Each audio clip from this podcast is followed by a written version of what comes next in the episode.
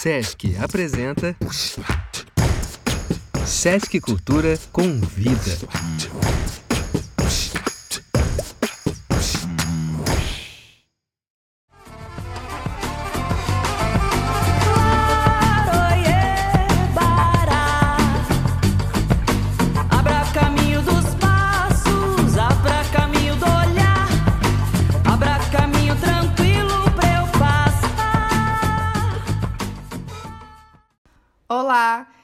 Esse é o podcast Encruzilhando Possibilidades e eu sou Naimari Azevedo.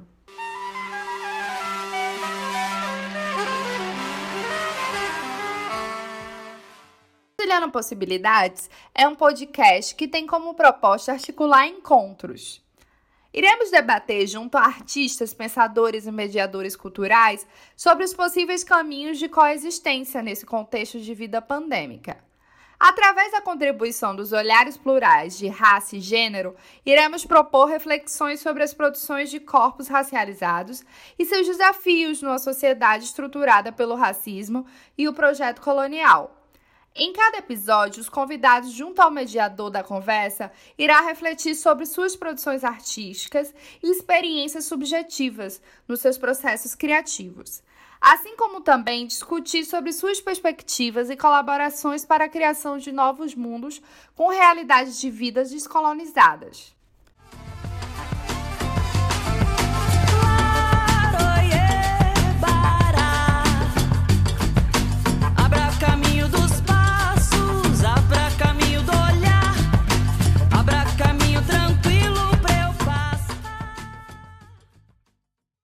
Oi, meu nome é Naimara Azevedo e esse é o podcast Encruzilhando Possibilidades. No episódio de hoje, o convidado é Elton Panambi.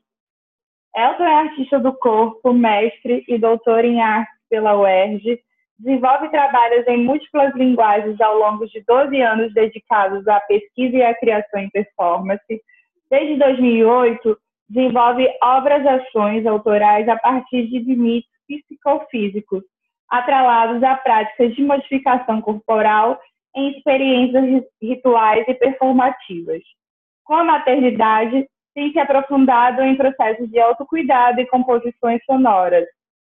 Nascido em São Paulo, desde 2016 resi- reside em São Luís do Maranhão. Elton, queria agradecer por ter aceitado o convite. Para mim é uma honra é, poder trocar com você, encruzilhar os nossos pensamentos, nossos saberes e poder escutar um pouco mais as suas colaborações, devaneios sobre esse mundo, a destruição dele. Agradeço demais também por trazer, é, por ter topado trazer os seus pensamentos, suas novas criações é, e elaborações nesse tempo distópico. Bom, é, obrigado, Naimari, pelo convite. É sempre bom manter esses diálogos, né? Acho que são, não são só temas, né? São realidades que, que permeiam nossa, nossas existências e que, e que são importantes da gente discutir, né? Pra, justamente para se fortalecer, principalmente nesse momento de, de fragilidade, né? Geral. Obrigada. Obrigada a você. Quando você, quando a gente conversou, né, é, te, te convidei para conversar sobre essas inquietações nesses tempos e você veio com a provocação de pensar é, o olhar a autópsia como um olhar expandido sobre si me trouxe esses dois textos que a gente vai ter aqui trabalhar com, com essas ideias que você traz nele e que me traz muito do que é a sua existência. Esses dois textos são, são lindos, são profundos e nos, nos leva para um tempo de reflexão onde a gente pode se conectar com essa memória, energia, essa energia, imagem, memória de, de, um, de um tempo que ele é ancestral, mas que, que existem projeções para a construção de um futuro do mundo que nós queremos.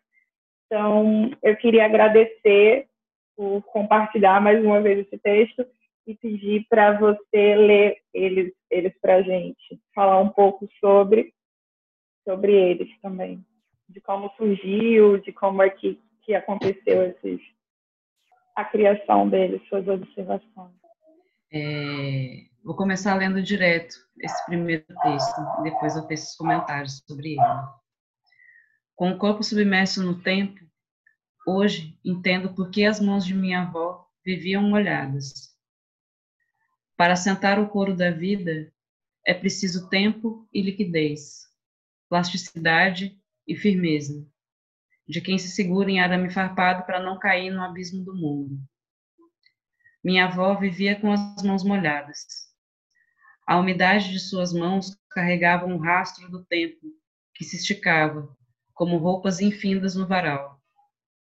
Às vezes essas mãos vinham passear nos meus cabelos, dizendo da comida sendo preparada, da galinha degolada com afeto, do balde com água e cloro para limpar as casas, do sabão da roupa sendo lavada, do cuidado com os cães, das mãos justapostas em reza, rogando para que a miséria não mais ataque, do dedo mínimo da mão direita quebrado e nunca consertado, porque o trabalho rugia, alto e feroz. Minha avó vivia com as mãos molhadas e dedos rachados, mas as unhas feitas num rosa cor de areia. Eu sabia ler as fissuras de sua pele. Eram como um código em braille que só nós duas poderíamos decifrar. Com as mãos molhadas, era difícil para ela pegar nos papéis. Daí começou a descer, entre três e quatro da manhã, da folha de orações da igreja à Espinosa. Escrevi em segredo palavras de livramento, Recolho com as minhas mãos úmidas essas palavras molhadas, para que não se percam na secura do esquecimento. É, esse texto eu, fi, eu, escrevi no início da, da pandemia, né, logo no início do, do processo de isolamento, né, na verdade, em meados ali de março, é, num período que estávamos só eu e, e Chay aqui em casa, né? É, o pai de Chay tinha ido a São Paulo e a gente estava aqui vivendo esse esse momento de, de entropia, né? Onde ninguém sabia direito o que estava acontecendo, mas que a gente estava entendendo que precisava se isolar e adotar um outro modo de de viver e de, de se relacionar com o mundo, né? É, nesse tempo, eu, enfim, né, nas, nas atividades diárias, né, de, de casa, né, de, de limpar, de lavar, de, de cozinhar, é, me veio muito essa memória, né, das mãos da, da minha avó, que eram mãos de uma de uma pessoa que trabalhava como empregada doméstica e eram mãos que de fato sempre viviam molhadas. Sempre viviam molhadas, mas nessa nesse entre, esse entre água e fogo, entre a, a água da pia, a água da, da roupa sendo lavada e o fogo da comida, é, as queimaduras na mão, né, as marcas, as fissuras, as, as cicatrizes, né, que, que iam ficando desse, desse ofício, né? E um outro fato, né? Um outro, uma outra coisa que me, me empurrou, né, para escrever esse texto foi o processo de feitura de um instrumento, né, que chama goni, que é um instrumento do oeste africano e que a sonoridade dele, né, tanto do goni quanto da cora, foram sonoridades que estiveram muito presentes durante o meu processo de gestação né, que também foi um outro momento de recolhimento. Eu optei é, durante a minha gestação, né, e tive essa possibilidade de me manter numa certa solitude, né, e num certo isolamento, para sentir, né, essa transformação dos nossos corpos, né, meu e de Chai.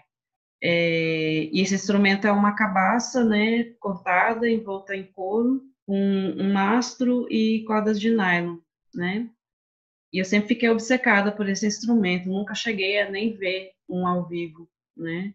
Só pela, por imagens mesmo. E aí, pesquisando, é, cheguei nessa possibilidade de construir esse instrumento, e justamente nesse período da quarentena eu aproveitei para construir ele, né, porque ele precisava de tempo.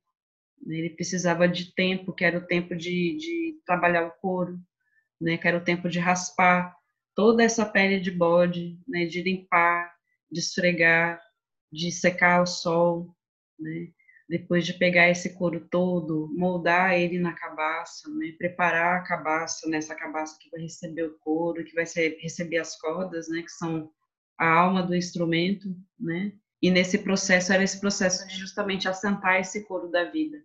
E aí eu percebi que o processo de fazer esse instrumento era também o processo de feitura de um corpo, de um corpo pulsante, e a partir de matérias aparentemente mortas, que é esse couro, essa cabaça, essa madeira, né, catada no mangue.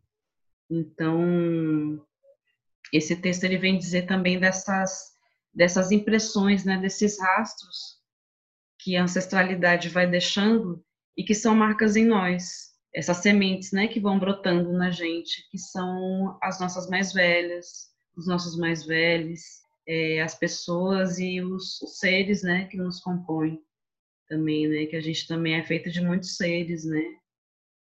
A gente é feito de, de bicho que voa, de bicho que rasteja, de bicho que corre. Então, é nesse sentido de, de né, recolher essas palavras com as mãos úmidas, é recolher esse passado e acolher esse passado dentro do meu próprio corpo, entender que ele que ele em mim habita também.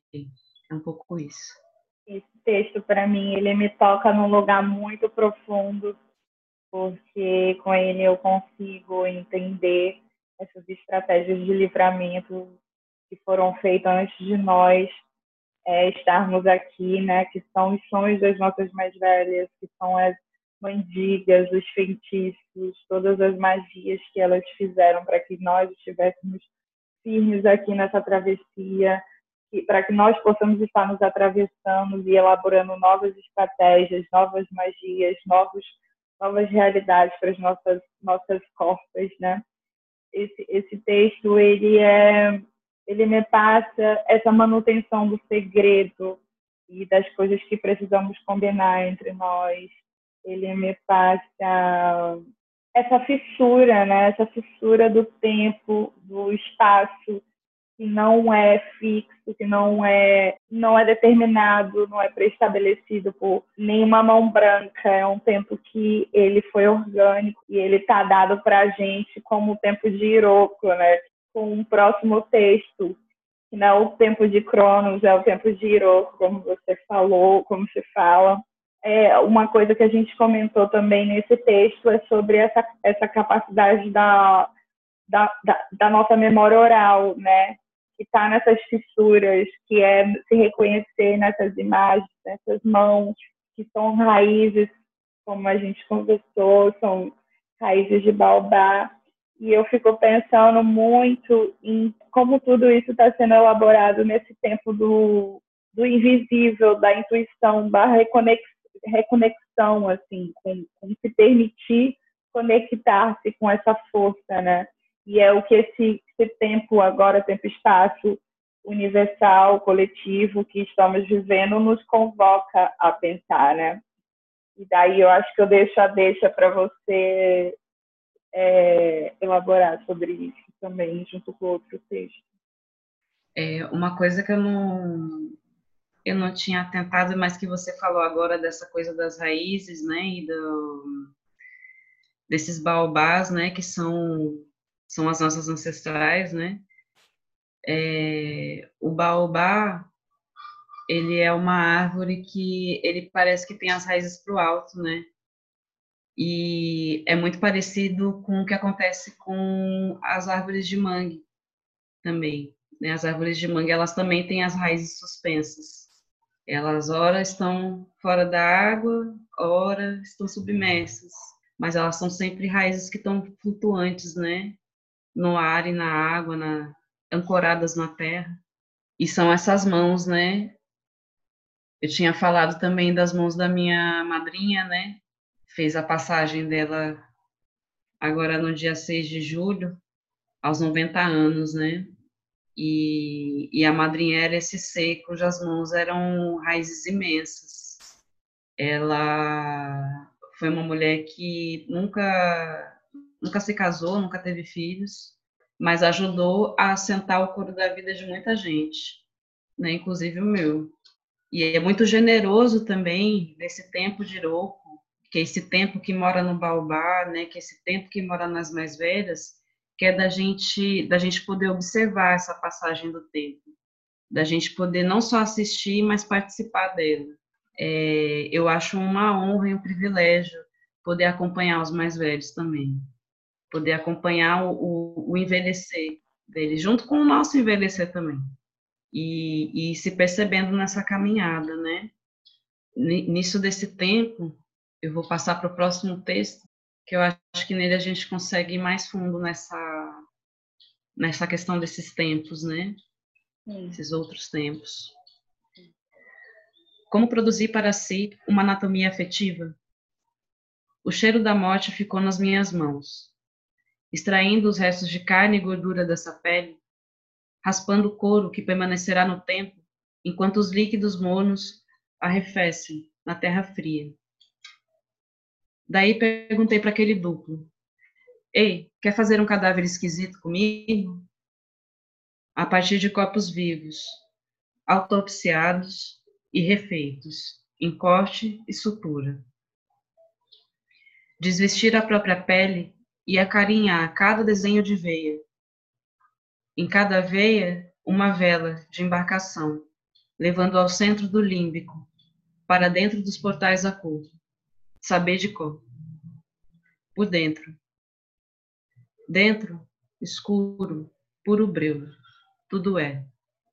Se prestar atenção, verá vermelho, bronzes e dourados, do pulso vivo dessa encarnação. Quando desembarcar, que cor terá? Me colocaram aqui, não pedi, mas também não salto, porque tenho teimosia impregnada nos ossos. Por dentro, os ossos são negros, matéria, matéria dura e medula, modulando vozes de tempos passados. Desesquecer de um encarnamento que é pura matéria e puro elemento. Cada matéria tem seu elemento de transmutação, em ritmos que lhe são próprios. Tem o tempo da água, canoa sentada no tempo, o tempo da terra, atraca e encontra veio para pousar, tem o tempo do ar, o movimento de respirar as coisas, onde se criam as bolhas de pensação. E tem o tempo do fogo, onde principia e finda, para conceber, cozer e destruir, se preciso for. Deito no chão de terra úmida, sinto as matérias orgânicas caminhando, pequenamente pelos pelos.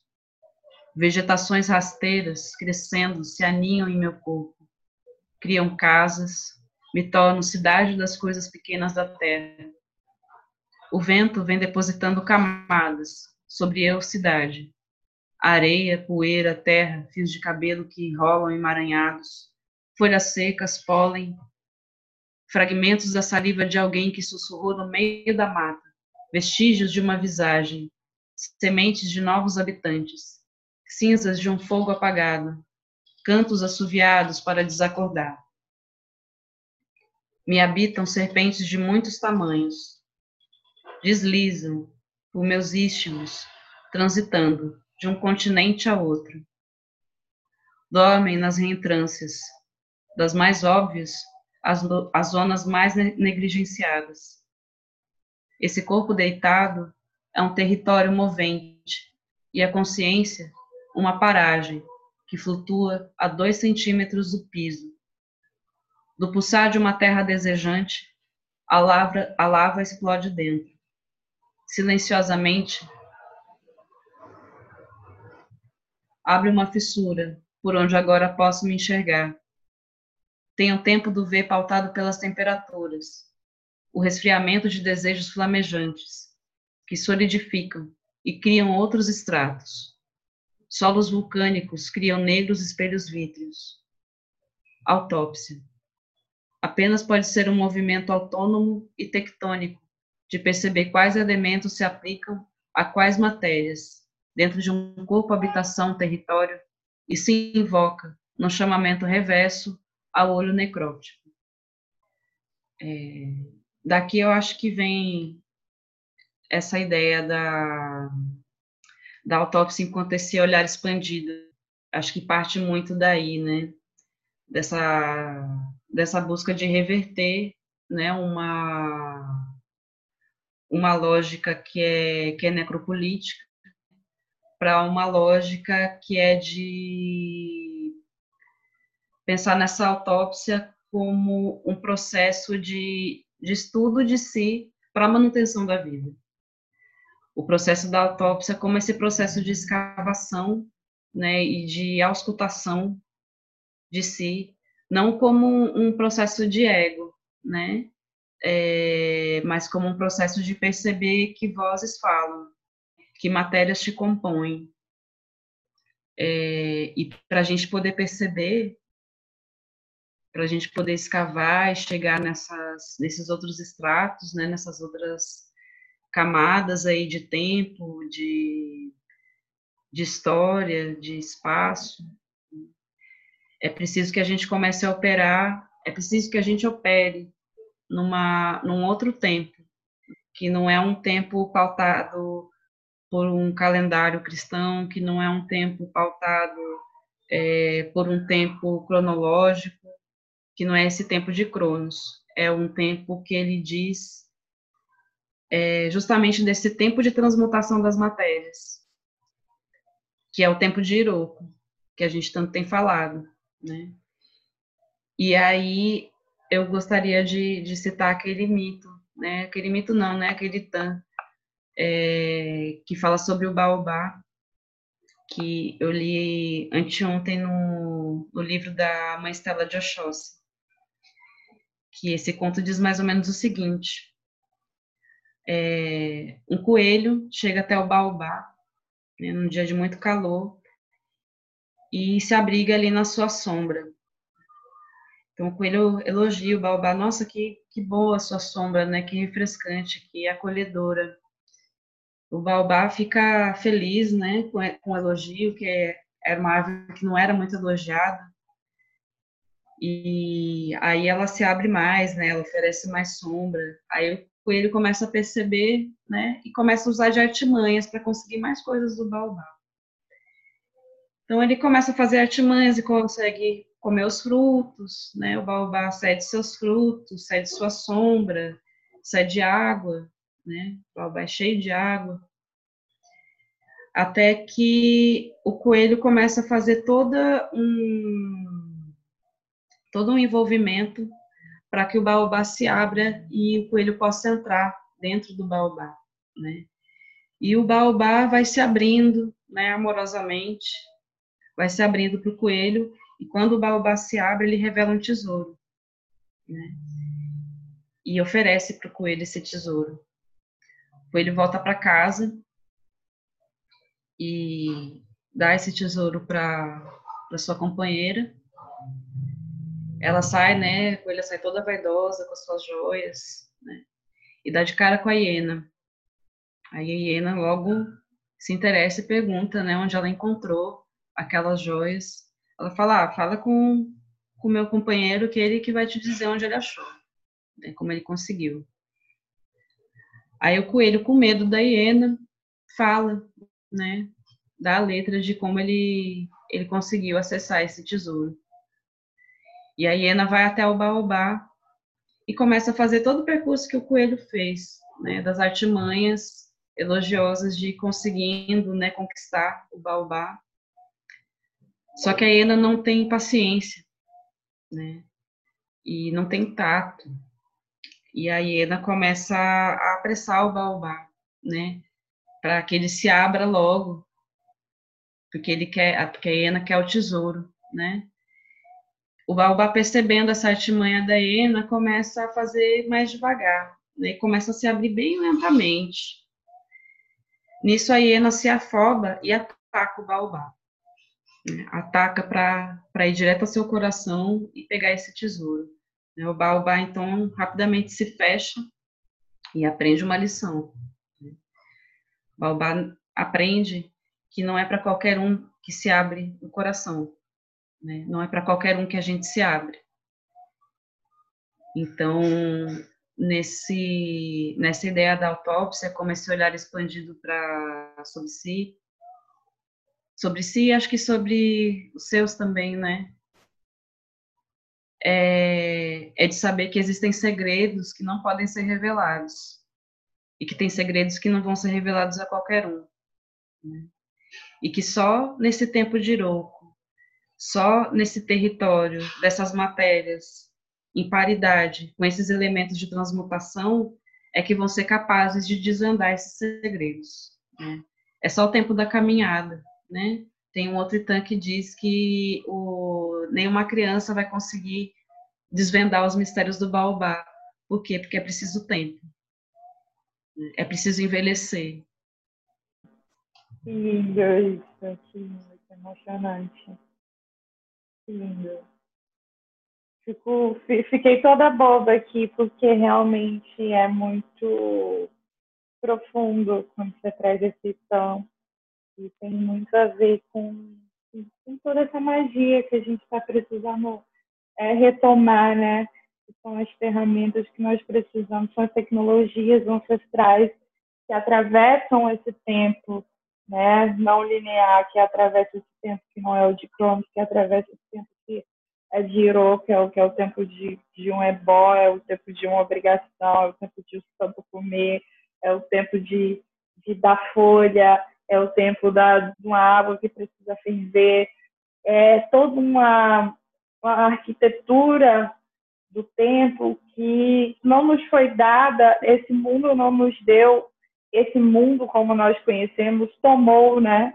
Negou que nós nos conectássemos com essa força potência, que é a, a potência dos nossos espíritos em, em, em, entender os rituais do tempo, né? A conexão desse tempo e que faz toda a diferença. E esse tempo pandêmico exatamente convoca a gente a repensar a nossa relação com o tempo, com o tempo que nós queremos, porque ao reelaborarmos essa relação com o tempo é que nós vamos ter o tempo de entender que com o tempo nós podemos é, atravessar, continuarmos a nossa travessia. Muito bonito isso do, do segredo de criança, porque o tempo, o tempo ele precisa de maturação, né? Ele precisa de crescimento ou de, de, de terra para se enraizar, né? Porque não necessariamente ele, ele tem essa ideia do crescimento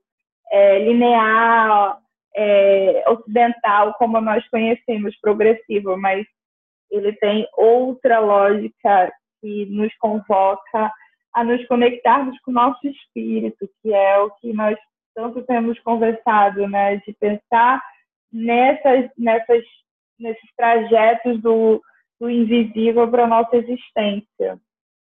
E, nossa, só, só me sinto muito tocada por, por toda, todo esse atravessamento que, sua existência, Elton, é, me convoca a refletir, né? Desde que nós nos conhecemos é, a ideia que você me traz sobre restituição de posse de, de, de, nossos corpos, de nossas existências, que tem a ver com esse corpo que é terra, esse corpo que serpenteia, com esse, com esse corpo, essa corpa que é floresta, que é terra, que é ramificação e que a gente se pertence a essa cultura é, orgânica e essa, essa força de se pertencer que, que é o que nos, nos, nos, nos deixa forte né, para continuar o caminho da travessia. E uma coisa que, enfim, né, acho que isso é um, quase um consentimento geral, né, que esse tempo pandêmico ele também ele evoca essas essa, essas ancestralidades que elas estão localizadas nesse lugar da lama também, né? É, e da uhum. lama do manguezal, né, da lama do pântano, que são os lugares onde as matérias orgânicas vão se decompor e vão se refazer para gerar novas vidas, né? Para gerar novos novos seres. É... E eu acho que, que isso para nós, povos, povos pretos, para povos indígenas, povos trans, esse é um momento importantíssimo para gente, para a gente se realinhar com esse nosso coração, com essa, com esse nosso espírito, com essa nossa cabeça, fazer esse, esse, esse realinhamento mesmo, né? E eu acho que, que também é um momento onde a gente a gente pode se pensar se pensar de maneira mais coletiva, né? Por mais por mais distante que a gente esteja fisicamente, eu acho que, que existe uma potência de, de reagregar, não sei, me dá uma sensação de que a gente está talvez conseguindo costurar essa coxa de, de retalhos imensa, coxa de retalhos não, conseguindo costurar essa rede de pesca, e fazer essas tramas, alinhavar esses buracos, que eu acho que é um momento, é justamente esse momento da lama, né? É um momento de, de agregar, assim, de agregar com, com os seus, né? E pensando que nós somos, somos muitos, né? Somos muito, muito múltiplos, então é isso. Sim, e é justamente o que, que esse encontro é, provoca, né? Esse atravessamento de que precisamos combinar coisas entre nós, nós precisamos atravessar nossas existências, ser tocada pelas nossas experiências, trocarmos essas experiências e elaborarmos novos segredos, novos baobás, é, novas raízes, ou não tão novas assim, né? Porque também essa ideia do novo no, nos dá uma, é, é nos, do, nos volta a convocar esse tempo de linear. E se a gente pensar bem, não tem ninguém reinventando a roda aqui.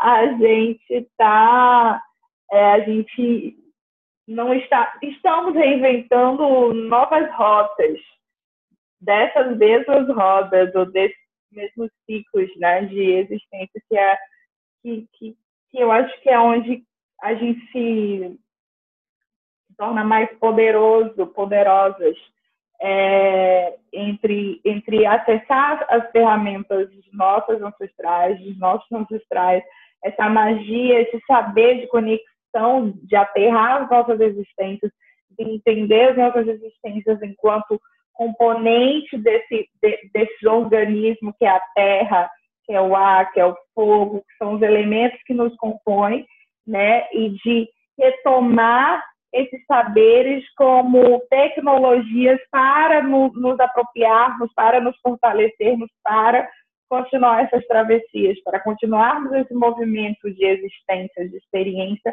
e semear a vida, né? Vida em abundância, porque nosso povo, nossa cultura sempre foi muito abundante, é, conectada com os saberes é, orgânicos, com os poderes da natureza e por isso sempre foi muito próspero e abundante.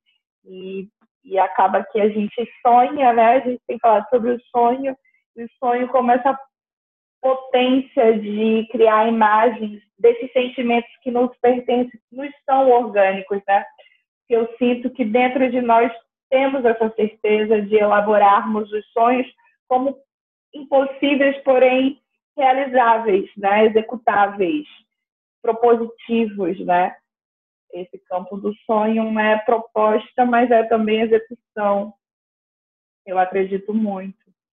Acho que esse campo do sonho, ele, ele só é uma é uma outra realidade, né? É um outro um outro patamar de realidade que tá tão é tão real quanto essa, né? Sim. E, e sem sonho a gente, de fato, né? Isso a gente não consegue caminhar o sonho é um pouco é um pouco aquilo que alimenta, né? Tanto o sonho que a gente sonha acordado, quanto o sonho que a gente sonha dormindo, né? Eles é alimentam a vida. Sim, exatamente. É nutrição e pensar que nós é, é, convocar a repensar o que, do que nós nutrimos, né? É, repensar toda essa lógica perversa colonial, desde aquilo que a gente come que mata a gente, desde o que a gente alimenta a alma, desde que nós o que, do que, que nutre nossa existência. E nutrir os sonhos e a intuição é um caminho, é um ebó, é um ebó de fala, de intuição. Eu sinto muito isso. Acho que tudo, todos esses movimentos, né, que, que muitos de nós temos feitos aí na, na esteira de, de tantas pessoas, né, que, que abriram caminho para a gente passar, só vem engrossar mesmo esse caldo, né, dessa, dessa, dessa lama primeira. E eu acredito, Elton, que cada vez mais a gente pode é, cruzarmos e nos encruzilharmos nesses sonhos, nesses campos de possibilidades, onde a gente construa caminhos onde as nossas diferenças, nossas experiências, nossos sistemas imunológicos e culturais é, não sofram separabilidades, né? que a gente construa realmente um caminho entre nós, uma travessia segura, onde a gente possa caminhar buscando autonomia, buscando falar das, no, nosso, das nossas subjetividades em outros contextos, sem estarmos nos assombrando com esse fantasma colonial que nos persegue, né? Que a gente continue a elaborar esses ebós, esses, essas magias, acionarmos as tecnologias das nossas mais velhas para podermos enterrar esses, esses fantasmas é, apropriadamente, né, para que eles não voltem a nos assistir. Então, eu queria agradecer imensamente por toda a troca e por toda a, a partilha entre nós. É... Naimari, muito obrigado novamente por essa, por essa troca. Né? Acredito que que isso, todas essas conversas nossas são são o início de algo que ainda está se formando, se amarrando, né, se encruzilhando. E você falou que a gente não se assombre mais, né, com esse fantasma colonial. E eu reforço é, que a gente se encante pelo nosso próprio poder encantatório. Então que a gente tenha uma vida mais encantadas, né? Que esse pós-apocalipse seja um pós-apocalipse para os encantados, né? É isso que eu desejo. E muito obrigada a todos que, que ouviram a gente, que ficaram aqui nessa conexão. A gente se encontra. Axé. Axé. Axé. Laroyê. Laroyê. Que, que as encruzilhadas continuem sendo alimentadas pelos nossos é, voz de intenção, de intuição. E eu queria também agradecer a todos que ficaram aqui nessa conexão, nessa encruzilhada virtual, é, possibilitando visionarmos, vislumbrarmos novos, novas existências possíveis para nossa, nossas vidas impossíveis. Axé, um beijo e até a próxima!